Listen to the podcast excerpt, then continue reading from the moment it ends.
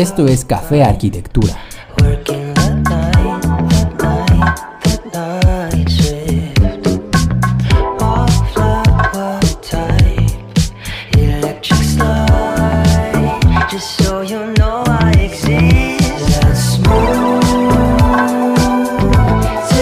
Hola amigos, Gabriel aquí. Bienvenidos a un nuevo episodio. ¿Cuántas veces has intentado hacer las cosas sin fallar? ¿Cuántas veces las has hecho sabiendo que vas a fallar pero valoras el aprendizaje sobre todo? ¿Cuántas veces has querido ser perfecto? ¿Cuántas veces has aceptado tus errores como aprendizajes? ¿Cuántas veces has dejado de intentarlo por miedo a fallar? ¿O ser visto como un tonto? ¿Cuánto te importa ser tú mismo sobre la percepción de los demás? ¿Qué tan difícil crees que sea cambiar tu propia mente? ¿Será más fácil cambiar el mundo? ¿Cuántos días has ido a la cama sin haber aprendido algo nuevo? Todas esas cuestiones intentaremos responderlas en este episodio. Incluso veremos cómo una perspectiva fija afecta no solo el desempeño escolar y laboral, sino también hasta el de tus relaciones. Todos estamos aprendiendo. Y quizás la vida es el proceso mismo de expresión de nuestra propia esencia, y que para ello debemos intentar conocernos, exponernos a lo desconocido, a lo incierto, e intentar sacar de ello experiencias que nos llevarán a aprendizajes y al mismo tiempo, otra vez al conocimiento. Estamos entonces en un proceso expansivo de nuestra conciencia por conocer al mundo, al mismo tiempo a nosotros, nuestra esencia y el ser. Y asimismo también podríamos decir que a esta vida venimos a aprender. Así que podemos decir que en el momento en el que dejas de experimentar y de aprender, pues no estás viviendo realmente. Y por eso el tema del episodio de hoy es Descubriendo tu esencia.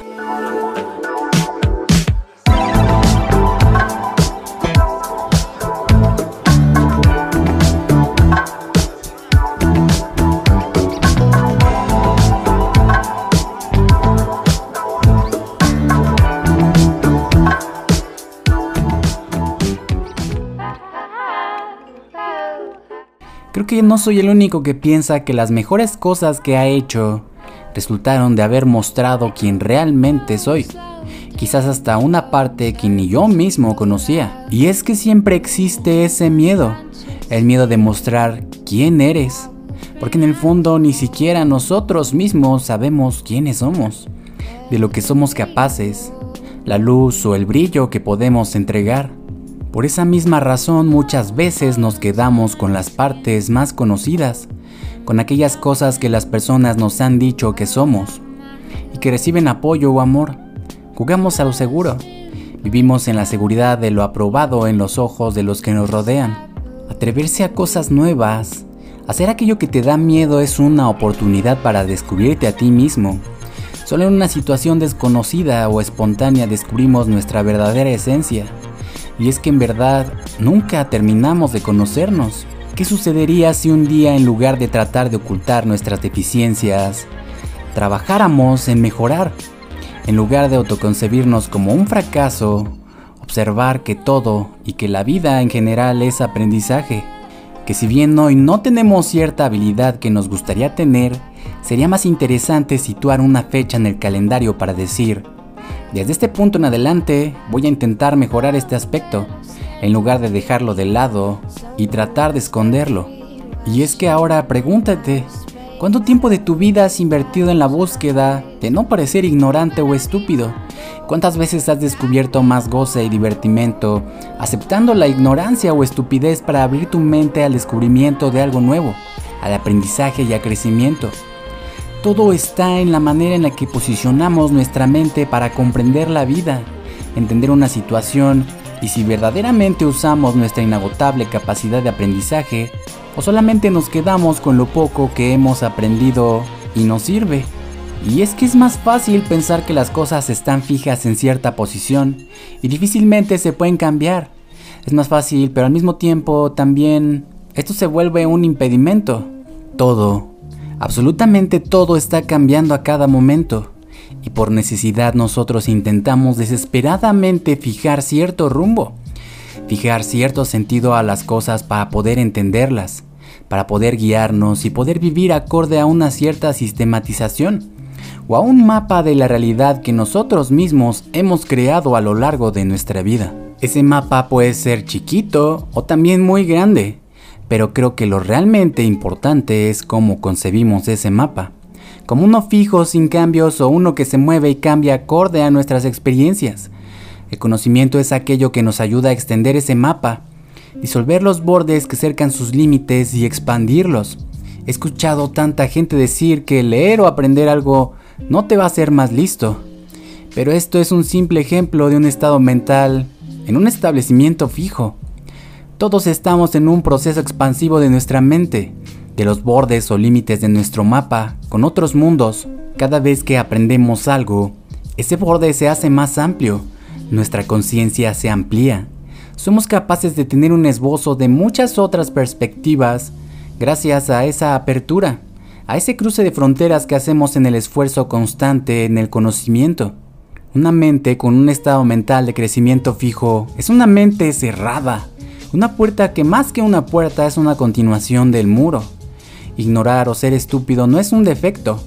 El situar nuestros propios límites como establecidos sí que lo es. Es un freno autoimpuesto por miedo a fallar por miedo a no responder a los estereotipos o a las expectativas que quizás nosotros mismos nos hemos implantado.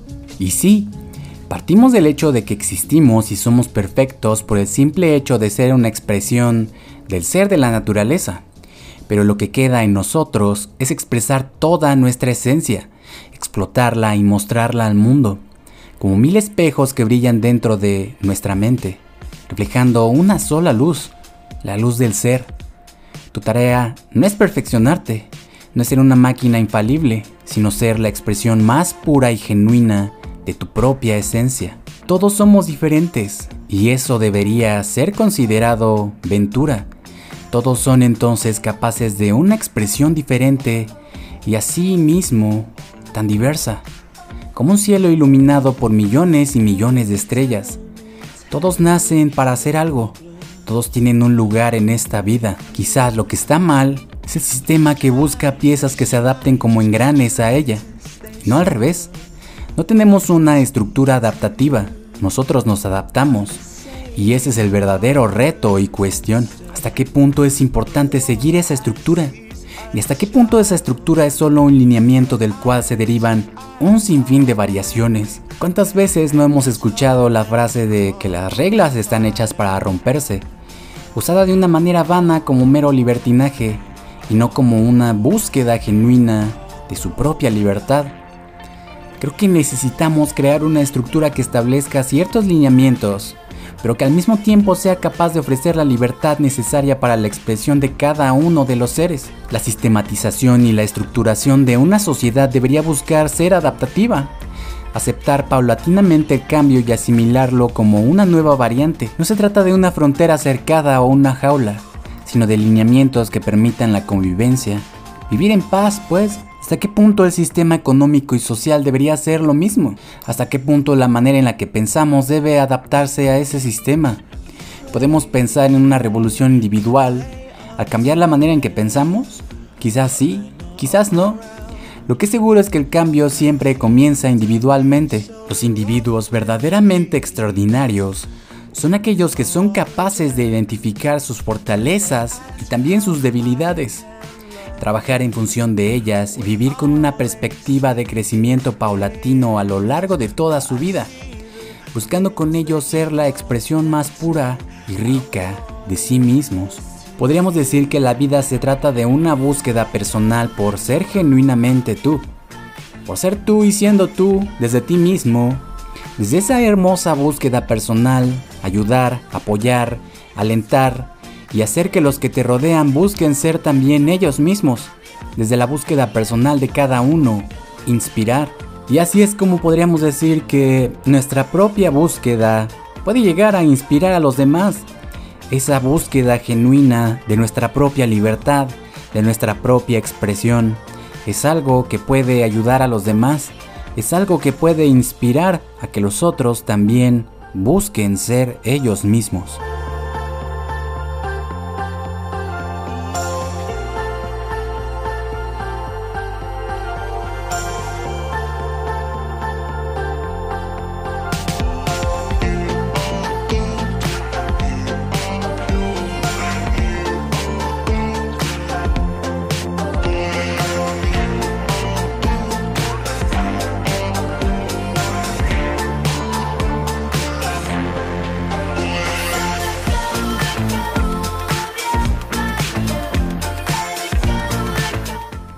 Todo está normado por el tipo de mentalidad que has forjado a lo largo de tu vida. Incluso nosotros mismos influenciamos a las personas que nos rodean a intentarlo, a simplemente no intentarlo o ir a la segura. Y no hay peor desaliento que el que nosotros mismos siempre nos decimos. Pero si alguien que está a nuestro lado nos empuja, nos apoya y nos alienta, y aún más, él también lo intenta, intenta hacer lo mismo, entonces la dinámica de un grupo de personas puede llegar a cambiar. Podemos cambiar el mundo, no solo de manera interna y personal, también podemos modificar las dinámicas de nuestras relaciones personales. Y así, al influenciar unas cuantas personas dentro de tu círculo personal, esas personas que influenciaste quizás también se sientan motivadas para apoyar y para alentar a los demás. Y es que para cambiar los resultados y a primeras cuentas, y muy fundamentalmente hay que cambiar la forma en la que se piensa. A veces no es cuestión del cocinero, sino de cambiar la receta. ¿Cuántas veces hemos escuchado que la gran mayoría de lo que somos está determinado desde la concepción? Que somos una suerte de expresión de la herencia genética. Esta perspectiva es casi determinista, ya que nos dice qué vamos a hacer, de qué seremos capaces, simple y sencillamente por causa de algo innato. Y aún más, desde la niñez nos enseñan que las personas capaces o inteligentes nunca fallan, sacan dieces y que esto se da casi casi de manera natural. No hay persona en esta vida que no quiera ser inteligente o ser considerado así. Y es gracioso, porque es una búsqueda absurda. Al inteligente se le exige siempre ser inteligente. Siempre tiene los ojos sobre sí. No se espera el fallo. Es tonto pensarse inteligente todo el tiempo porque se exige a sí mismo no fallar. Pero vamos, ¿no es más inteligente pensar que posiblemente intentes algo y falles? Pero lo importante de todo eso no es el resultado, sino el aprendizaje? Es gracioso porque obviamente nadie quiere fallar. Sería absurdo pensar que alguien intenta hacer algo y fallara a propósito. Pero ¿y qué si las fallas son más importantes que los aciertos? Como decía el buen Bob Ross, un afortunado accidente. Y partiendo de un trazo que no era realmente lo que buscaba, improvisaba una cascada una suerte de imagen increíble que surgió de algo que supuestamente era un error. Y esto nos lleva a pensar cuántos descubrimientos fueron afortunados accidentes. ¿Y por qué crees que nadie se permite el error? Y eso creo que es porque nadie tiene tiempo, o al menos esa es la mentalidad que tenemos. El tiempo cuesta, los errores cuestan, equivocarse se ve como un lujo que muy pocos están dispuestos a pagar, pero es un lujo que todos terminamos pagando. El problema es cómo interpretas ese error, como pérdida o como ganancia, como algo necesario para tu propio crecimiento o como algo que no debió pasar. ¿Qué tipo de persona eres?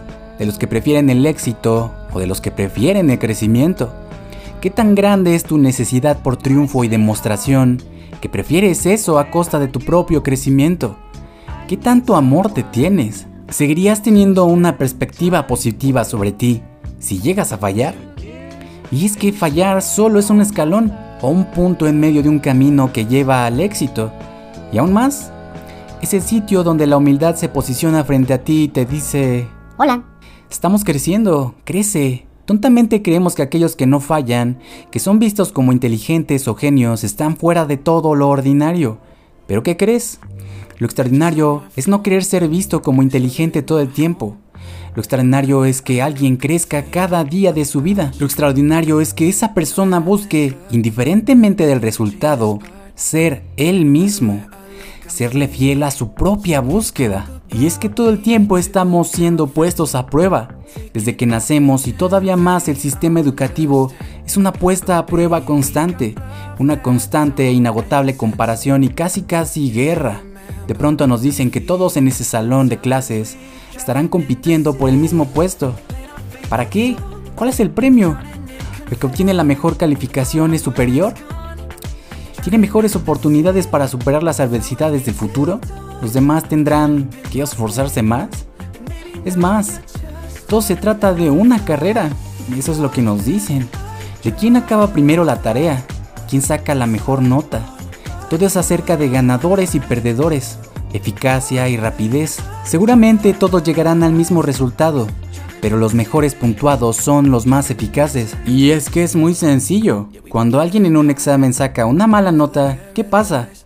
Obviamente casi siempre lo que hay son regaños, no solo del profesor, sino también de los padres. Y esto lo que ocasiona es que el aprendizaje sea que lo más importante es no fallar, no aprender, sino dar las respuestas correctas y ya.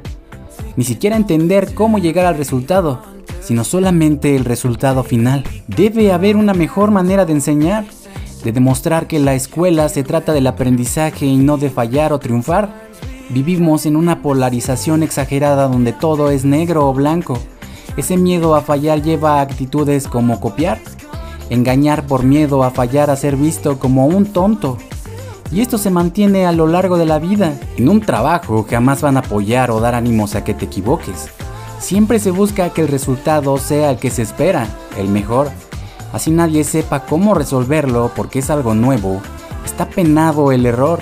No existe la mesura de pensar que aquello que se hace está sirviendo como precedente para posteriores ejercicios. Un aprendizaje que servirá para llegar al resultado deseado sin tantas complicaciones posteriores. No, un fallo es un fallo y ya. Y reflexivamente se responsabiliza y culpa. Y ya, que no vuelva a suceder, te dicen. Todos estamos aprendiendo. Y no me cansaré de repetirlo. Aún la tarea más simple y maquinal puede mejorarse, optimizarse, y es un cuento de nunca acabar. Todo es perfectible precisamente porque nunca llegará a ser perfecto. Perfecto es una idealización, es algo que solamente vive en las mentes locas y desmesuradas. Lo perfecto resulta de la adecuación de eso que vive en nuestra mente puesto en la realidad. Pero no existe, no es, es solamente una palabra una idealización. Quizás exista algo que nosotros hayamos idealizado y en la realidad se dé de una manera casi idéntica. Se asemeje tanto a nuestra expectativa que lo sintamos así, pero no hay nada que sea perfecto. ¿Cuántas personas buscan en sí mismos ser perfectos? Perdón, eso ya es locura, desequilibrio, insensatez y hasta irracional. Lo único que puede ser perfecto es en sí mismo, causa de sí mismo, ser sí mismo. Y es que ese mismo tipo de pensamiento donde las cosas se dan de manera perfecta, de una y a la primera sin ningún esfuerzo, también se da en la idealización de las relaciones. Tontamente pensamos que va a llegar alguien a cubrir nuestras expectativas cuando obviamente no. Las idealizaciones y expectativas son tuyas, no necesariamente algo que pueda ser realizable en la realidad. Y obviamente nadie tiene la responsabilidad de encontrarse con ellas y hacer el match perfecto. Pero seamos realistas, aún más en las relaciones todo es progresivo, las cosas se desarrollan, se trabajan, se establece un diálogo para llegar a acuerdos, para llegar a conocer, para saber hasta qué punto ambos son capaces de crecer juntos, de potenciar sus habilidades, de ayudar el uno al otro a solventar sus deficiencias y florecer no se hace un clic a la primera. Obviamente hay afinidades y ayuda mucho que sepas qué tipo de persona te gustaría tener en tu vida, qué tipo de amor te gustaría profesar y que obviamente sea recíproco. Claro que existe eso que llaman química, pero eso solo significa que partiendo de esa afinidad natural, se tiene que trabajar en la comunicación, en abonar los arbustos del otro, regar las florecitas que poco a poco van creciendo y cuidarse mutuamente. Una relación que no concibe el esfuerzo como necesario está condenada al fracaso. Toma esfuerzo comunicarse efectivamente. Resolver conflictos, llegar a acuerdos, entender a alguien también conlleva mucho esfuerzo. Es más como, ¿qué tan convencido estás de trabajar junto a esa persona para crecer a su lado? Y claro que sí, enamorarse es una de las cosas más hermosas de la vida pero incluso dos personas enamoradas pueden terminar su relación si ninguno de los dos llega a entender que el amor es un punto de partida del cual se pueden construir un sinfín de mundos. Debemos dejar de pensar que las personas se deben adaptar a nuestras propias idealizaciones, que las relaciones van a funcionar como por arte de magia. Debemos de dejar de pensar que una relación no debe tener conflictos. Los conflictos obviamente son parte de los errores que hay en la comunicación, de la falta de comprensión del otro. Y esto evidentemente es muy común. Y es común porque todos estamos conociéndonos, todos seguimos aprendiendo. Todos estamos inmersos en un proceso de expansión de nuestra conciencia. Y si ese proceso puedes llevarlo a cabo de la mano de alguien que te apoye, que te aliente y que te empuje a mejorar cada día, pues muchas felicidades porque ya eres muy afortunado.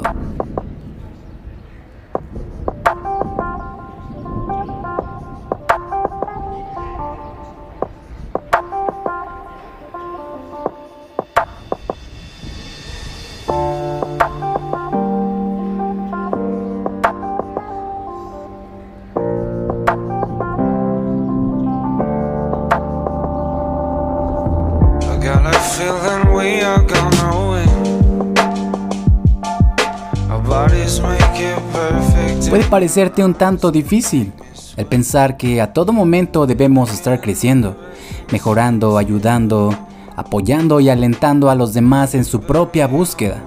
Eso debe ser cansado, debes pensar. Pero creo que una vida que vale la pena vivirse es esa, no la que se apaga lentamente como un pabilo sincera.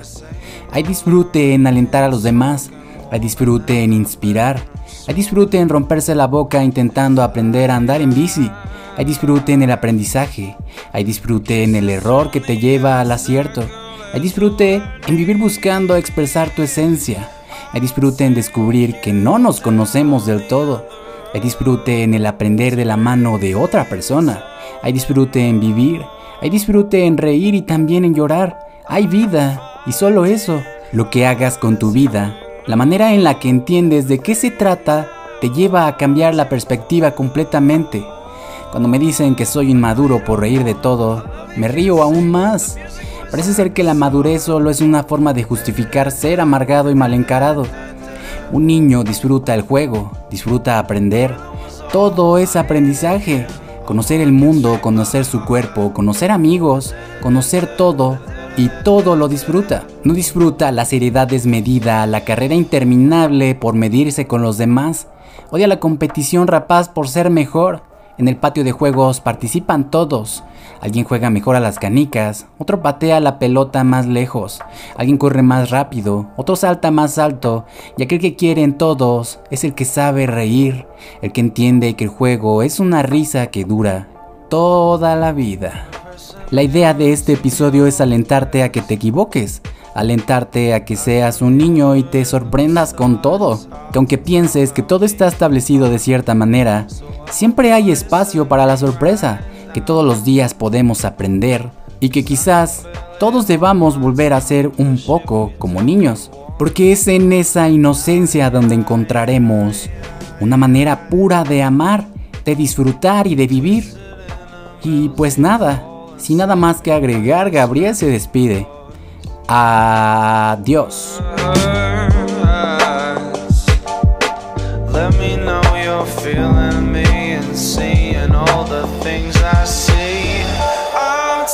Esto fue Café Arquitectura.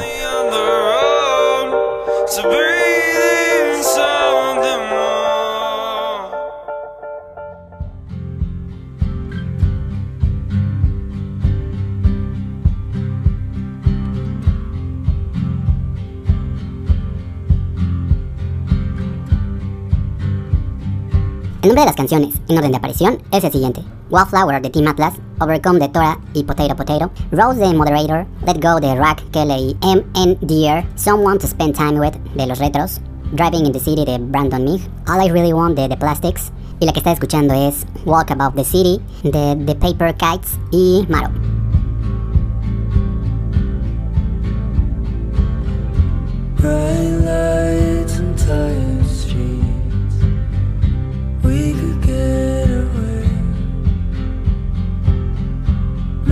time to even speak.